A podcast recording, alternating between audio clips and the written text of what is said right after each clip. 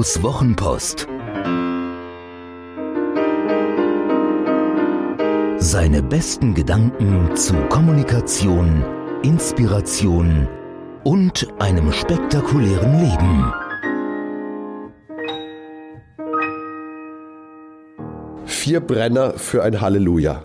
Jeder von uns kennt diese Workaholics, die häufig mit Stolz von ihren extrem arbeitsintensiven Wochen erzählen, von wenig Schlaf, von mentalen oder medizinischen Tricks, wie sie dabei sich über Wasser halten.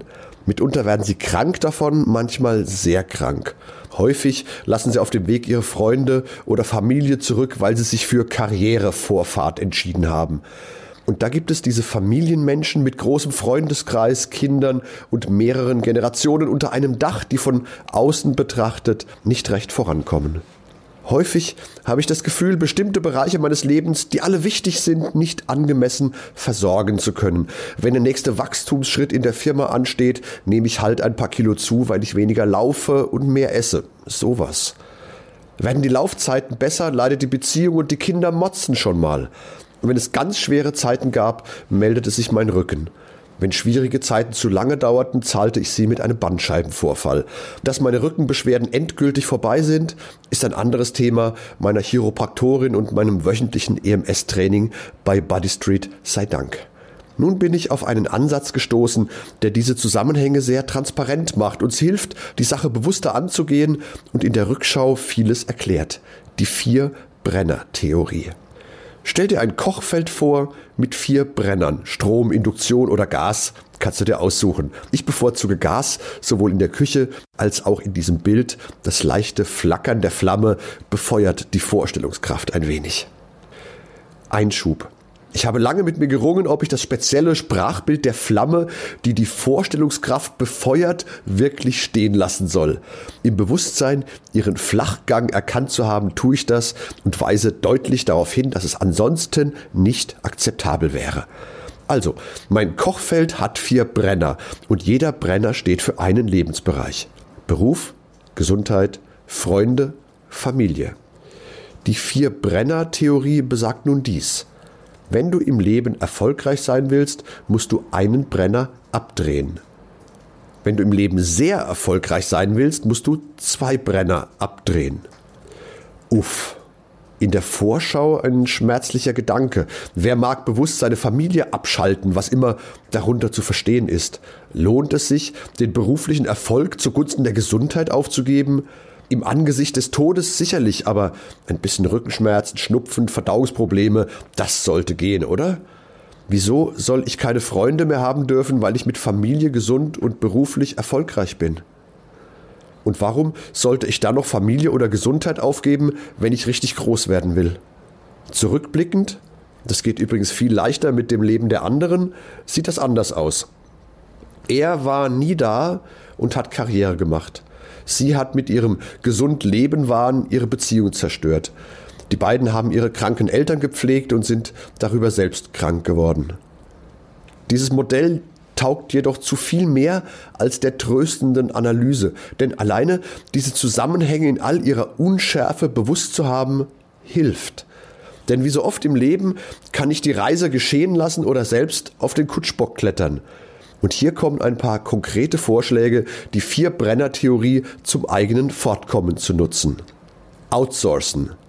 Ich kann einzelne Brenner ganz oder teilweise outsourcen. Nichts anderes leisten im Brennerfeld Familie, Kindergärten und Ganztagsschulen bei den Jungen, soziale Dienste und Pflegeeinrichtungen bei den Alten. Ich kann selbstständig rackern bis zum Umfallen. Ich kann aber auch unternehmerisch an die Sache gehen, möglichst viele Aufgaben abgeben, um Gas für die anderen Brenner zu gewinnen. Sortieren. Ich kann fokussieren und priorisieren, also die ganze Palette des Zeit-, Task- und Prioritätenmanagements auspacken, um meine endliche Zeit bestmöglich zu verteilen. Das schließt die Überlegungen ein, was mir wichtig ist, auch gerne über den Tag hinaus gedacht. Dann verblassen manche Managementaufgaben, hingegen die wöchentliche Golfrunde, der Wellnessausflug oder auch nur die Stunde auf dem Baumhaus gewinnen an Bedeutung. Phrasenmähen. Ich habe mal auf den Kapverden einen Tauchlehrer kennengelernt, der sah aus wie Hulk Hogans schlanker Bruder. Schnell war klar, der kantige Schlacks ist mehr als Tauchlehrer. Als uns der Zufall in den gleichen Flieger setzte, erzählte er mir, dass er am Bodensee ein Strandbad für mehrere tausend Gäste betrieb. Während unseres Sommers arbeitete er 16 Stunden täglich. Kaum schloss das Strandbad, machte er mit seinem Steuerberater den Jahresabschluss und war dann monatelang weg. Auf den Kapverden, in Brasilien, in Südafrika. Eine Woche vor Saisonstart kehrte er heim nach Deutschland, um alles für die Wiedereröffnung des Strandbads vorzubereiten. Ich kann also, das ist die Botschaft, Jahreszeiten nachspielen. Denken wir an die Landwirtschaft. Da hat jede Jahreszeit ihre Aufgaben, ihre Reize, ihre Risiken. So kann ich eine bestimmte Zeit lang den Fokus auf mein Business legen, um dann mit meinen Kindern einen Spielplatz zu bauen, eine Ayurveda-Kur zu machen oder mit Kumpels über die Alpen zu radeln. Langrennen. Sollte ich Ziele haben, kann ich diese über lange Strecken planen. Das lässt mir die Zuversicht, sie erreichen zu können, ohne hektisch werden zu müssen. Zugleich aber ergreift mich keine Panik, wenn andere Brenner zwischendurch auflodern. Denn mein Ziel verliere ich dadurch ja nicht gleich aus den Augen, wenn es nicht zu kurzfristig geplant ist. Ich bin mir des Fazits unsicher, denn in mir ruft ein unverbesserlicher Optimist, dass Feuer auf allen Töpfen sehr wohl möglich ist. Zugleich interveniert ein anderer und verweist auf die Erfahrung, dass schnell Schieflagen entstehen und Zufriedenheit viel wichtiger ist als Balance. Hat dir diese Geschichte gefallen? Magst du Guidos Wochenpost als Podcast? Das würde mich wahnsinnig freuen und auch stolz machen. Und wenn das so ist, dann würde ich mich noch mehr freuen und es würde mich noch stolzer machen, wenn du mir eine Bewertung gäbest. Gerne fünf Sterne, wenn du es für angemessen hältst. Gerne eine Rezension, ein paar Zeilen dazu, was dir besonders gut gefallen hat und was es vielleicht für dich bedeutet hat. Das Schöne ist, mit guten Rezensionen steigt die Reichweite und dann kommen noch mehr Menschen in den Genuss von Guidos Wochenpost als Podcast. Das wäre doch toll, oder?